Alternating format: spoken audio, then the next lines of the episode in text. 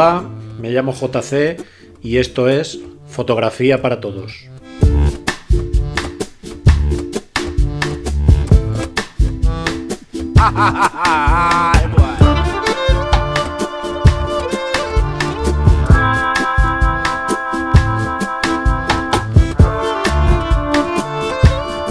Un podcast que pretende que escuchéis una serie de experiencias y consejos para que aprendáis fotografía desde el nivel cero.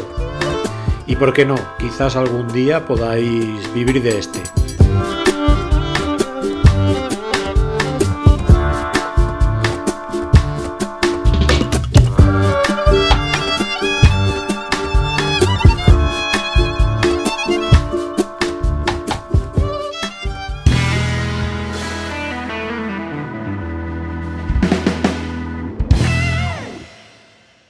Parece si ahora vamos al siguiente tema que es el de la exposición y aprenderemos algunos de los palabras que vimos con anterioridad? En este tema, que sepáis que es la base para que podáis eh, exponer correctamente si lo deseáis o incorrectamente. Pero sabiendo este concepto de la exposición y cómo funciona, es lo que más eh, importancia tiene y la base de fotografía. En realidad, la clave de una buena exposición eh, son tres. Intervienen tres parámetros de tu cámara, que es la ISO, la apertura y el tiempo de apertura. Este triángulo es el que siempre debéis utilizar o pensar cada vez que queráis configurar vuestra cámara para realizar una fotografía. Con las cámaras actuales, eh, la suerte es que podemos hacer prueba y ensayo, no como antes, que para hacer una prueba llevabas el revelado a la tienda y hasta que no lo tenías no sabías cómo lo habías expuesto. Hoy en día es facilísimo con las cámaras digitales. Bien, prácticamente el triángulo, como hemos dicho, es la apertura, la ISO y el tiempo de exposición. ¿Vale? La apertura prácticamente funciona con el, con el objetivo, todo y que se controla desde la cámara. Y veréis que sale normalmente numerado con una F delante y va desde la F1 pues hasta la F32. El tema de la ISO eh, ya veremos que es un, un modo auxiliar en el que va de 100 hasta en algunas cámaras eh, 51.200 incluso más.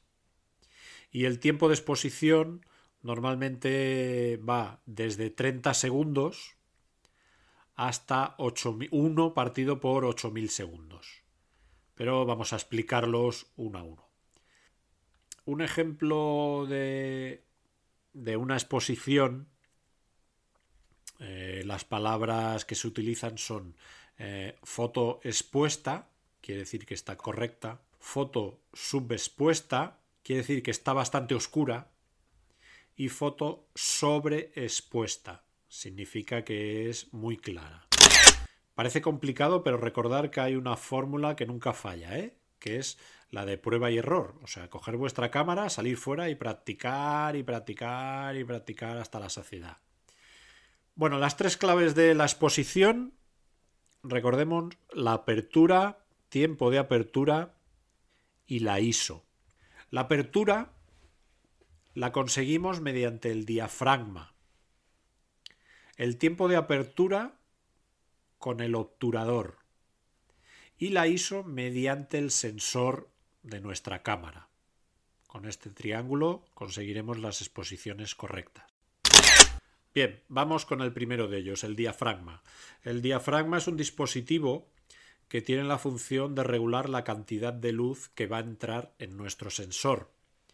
Siempre está en el interior de nuestro objetivo y se puede regular de menor o mayor número dependiendo siempre de la calidad del objetivo. La forma en que se suele dibujar un diafragma es una especie de rueda redonda y en el interior como si fueran unos quesitos. ¿eh?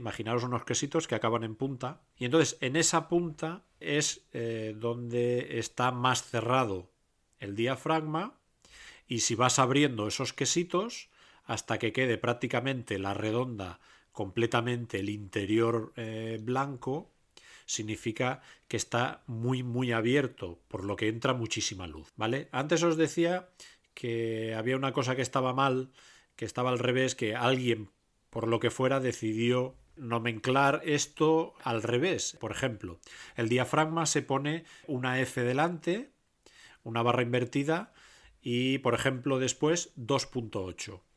¿Esto qué significa? Que el diafragma, ese círculo con quesitos, está completamente abierto, por lo que entra muchísima luz a nuestro sensor. Sin embargo, el número es 2.8.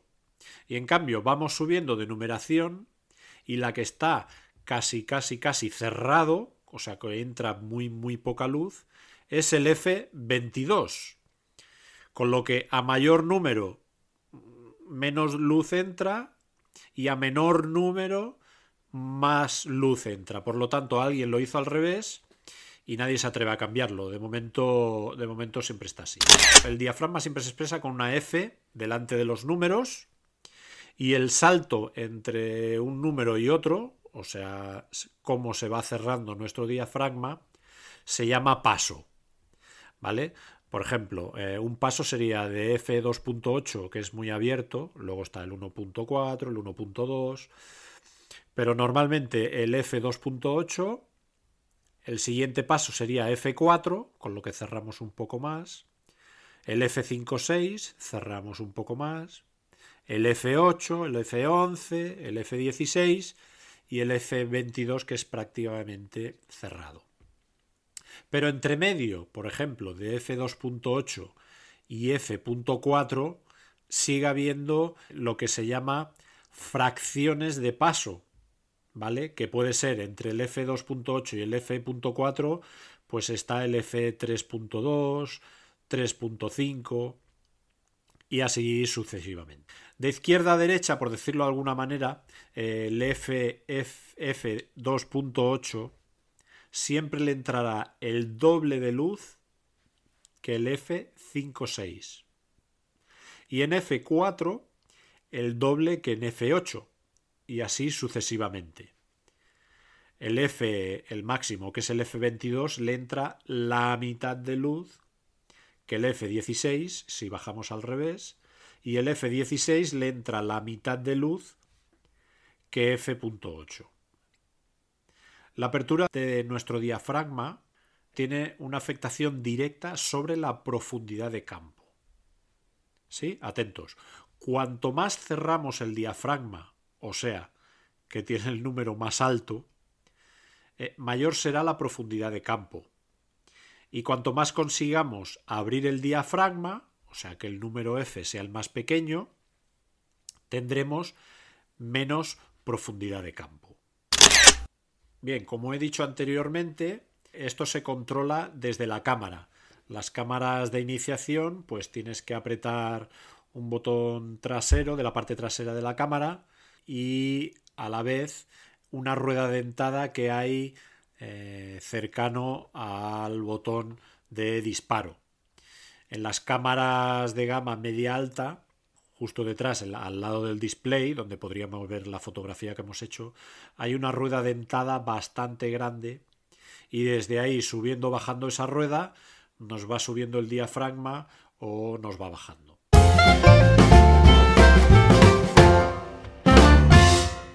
Volvemos a tener muchos palabras nuevos, pero ya tenemos que empezar a diferenciar algunos conceptos. En cuanto a la profundidad de campo, tranquilos que lo veremos más adelante. Ahora vamos con el obturador. Este dispositivo es el responsable de controlar el tiempo que estará entrando luz a nuestro sensor a través de las cortinillas del diafragma. Recordar, con el diafragma abrimos y cerramos cuánta luz queremos que nos entre y el obturador es el responsable de cuánto tiempo quiero que esté abierto. Comúnmente se le llama la velocidad de obturación.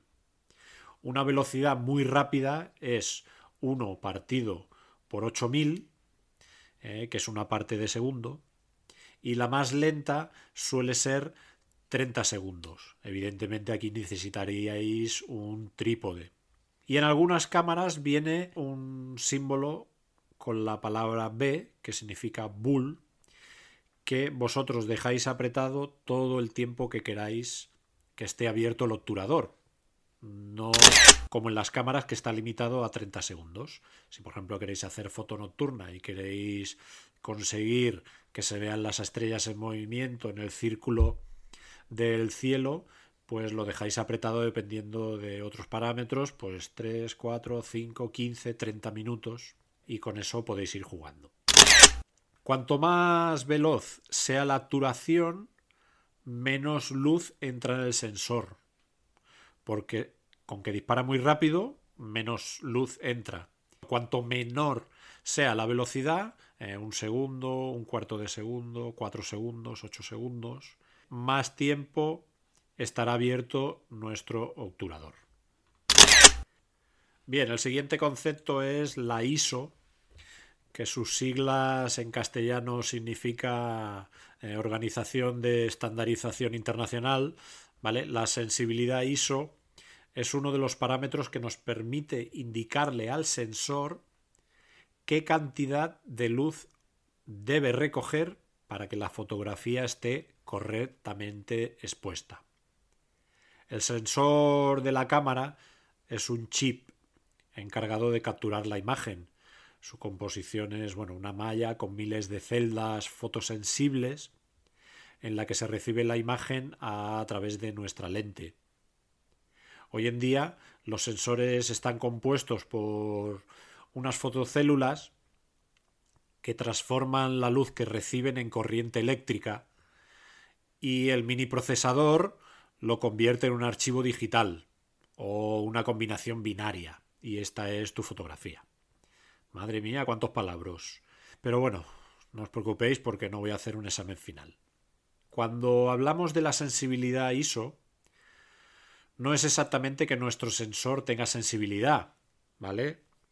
Todo esto está heredado de lo que era la fotografía analógica, cuando las películas eran sensibles a los aluros de plata que era de lo que estaban compuestas las mismas, las películas, vamos. La sensibilidad de estas células fotoeléctricas es fija, pero si subimos la sensibilidad ISO de 100 a 200, por ejemplo, lo que estamos haciendo es aumentar la corriente eléctrica que emiten y entonces aumenta la luz que consiguen captar. El inconveniente, cada vez que vamos subiendo la ISO, es que generan lo que se llama ruido, que es esa especie de granos, granulado, que aparece en las zonas, sobre todo en la parte más oscura de nuestra fotografía. Dependiendo de nuestras cámaras y de su, y de su sensor, os generará más ruido a partir de cantidades como 1600 ISO. En cambio, en las cámaras de gama media alta a partir de 3200, 4000, casi no generan ruido. Todo y que luego, posteriormente, cuando pasemos al procesado, ya veremos que existen programas para eliminar una cierta cantidad de ruido. Bien, seguro que todavía tenéis muchísimas dudas, pero tranquilos, que esto es solo el proceso de iniciación. Para poneros un símil no es necesario que sepáis cómo funciona el motor del coche, solo cómo se conduce y cuáles son sus partes más importantes. Mucho más adelante en otro curso eh, profundizaremos mucho más, porque se puede profundizar mucho más sobre cada aspecto de lo que hemos tratado ahora. Bien, vamos a ver otro triángulo de exposición y de la importancia que tiene cada uno de estos tres parámetros, que son los que hemos visto antes. Pondré algunos ejemplos de cómo hacer manualmente esta fusión. La profundidad de campo la trataremos en otro capítulo aparte, pero como veis está directamente eh, relacionada con el diafragma. Por ejemplo, la profundidad de campo, si tenemos una apertura de diafragma de 1.4, la profundidad de campo es muy pequeña. O sea, si estoy enfocando una cara te puedo enfocar la nariz, pero seguramente el ojo me quedará un poco borroso. Eso con una apertura de 1.4. Si estáis fotografiando eh, una persona en la calle, seguramente fotografiaréis esa persona, pero a lo mejor la punta de los zapatos hacia ti no hay nada enfocado y detrás de ella seguramente tampoco habrá nada enfocado. Si vamos subiendo el diafragma, en vez de 1,4 lo subimos a F5,6 o F11 o F16 incluso, llegar a F32, pues con F32, que recordar que la apertura del diafragma es el quesito aquel que está muy, muy, muy, muy, muy cerrado a F32, la profundidad de campo es muchísimo mayor. O sea, podría enfocarse prácticamente a una persona y si hay detrás una montaña. Estos dos están íntimamente relacionados. Ahora vamos con la velocidad de exposición. Si yo disparo a una velocidad de 1.500, pues es una velocidad que una persona prácticamente que esté andando, prácticamente trotando, casi la capto inmóvil. En cambio, si una persona que va corriendo o andando la capto a un cuarto de velocidad, a un medio o incluso a un segundo, lo único que veo es un haz en movimiento.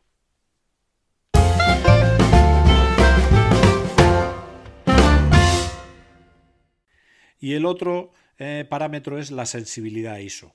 Hay cámaras que tienen eh, no 100 sino 50, pero normalmente tienen eh, una ISO de 100, un valor de 100. Entonces aquí prácticamente no hay grano. Va subiendo 200, 400, 800, 1600, cámaras de gama media de iniciación a partir de 800, 1600 ya se ve, ya se aprecia ruido.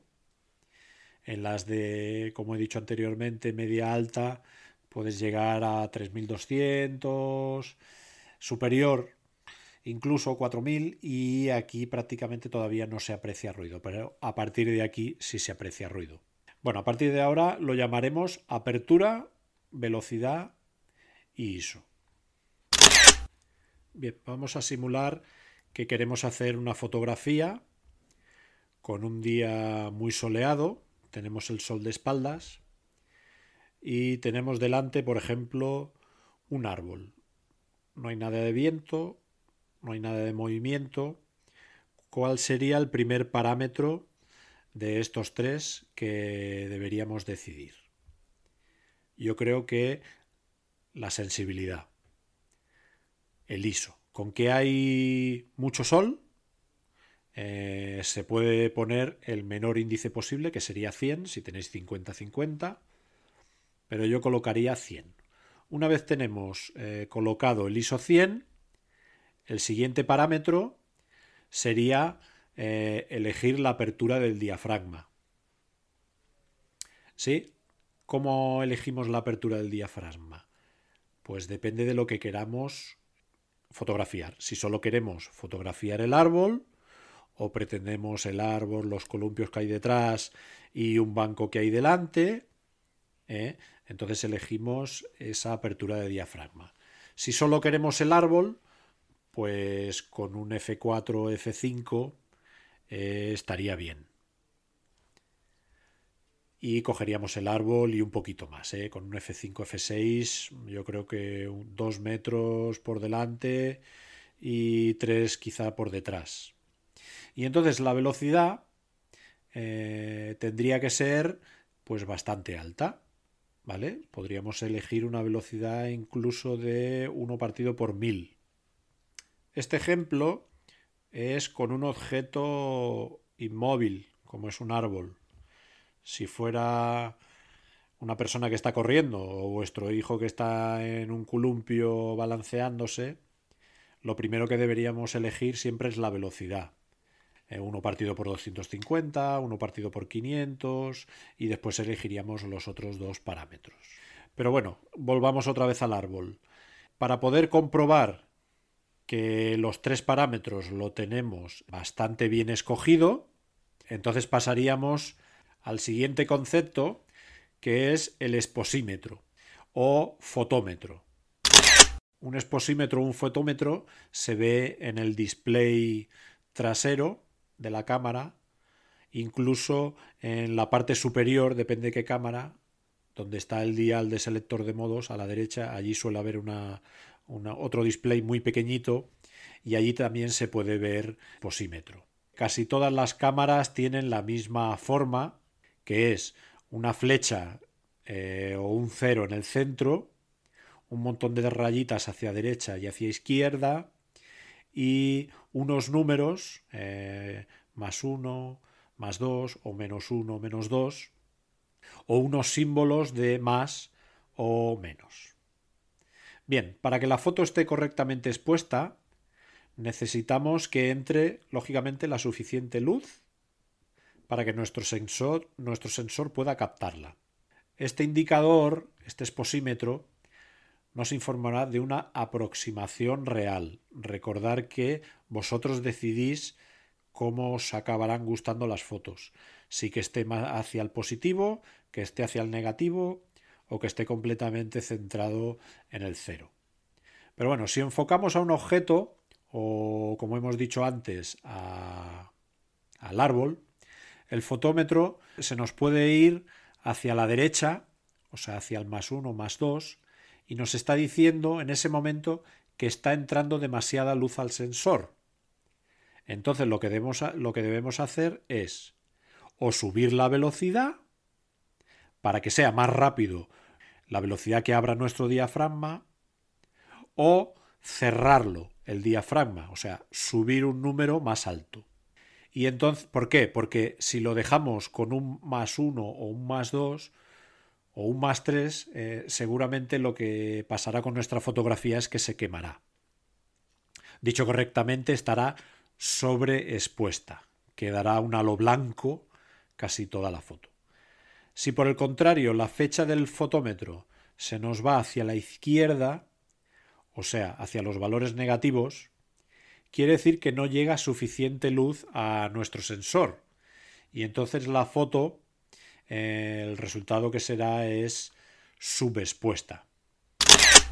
Por eso siempre debemos eh, compensar la velocidad, el ISO y el diafragma. Este es el triángulo, dependiendo del motivo a fotografiar, pero intentando asegurarnos de que la flecha quede en el cero o en el centro. ¿Vale? Repito, contra más práctica tendréis, ya veréis como no es necesario, porque vosotros sabréis que a lo mejor te está indicando el fotómetro parámetros generales, pero tú sabes que quieres que el fondo te quede un poco más oscuro eh, y la persona ya queda suficientemente iluminada. Pero todo esto es fotografía artística y que solamente se consigue practicando y practicando. ¿Qué tal? ¿Qué os parece? Vamos entendiendo el tridente de la fotografía y de la importancia que tiene. Eh, saber que el resultado final de nuestra fotografía dependerá de si controlamos y dominamos este tridente.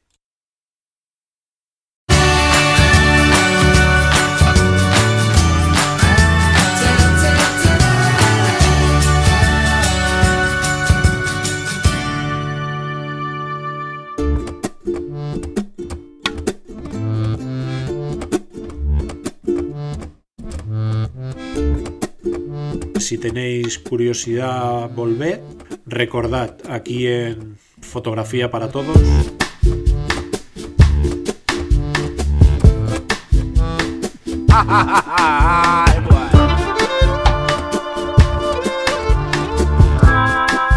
Muchas gracias y ser buenos.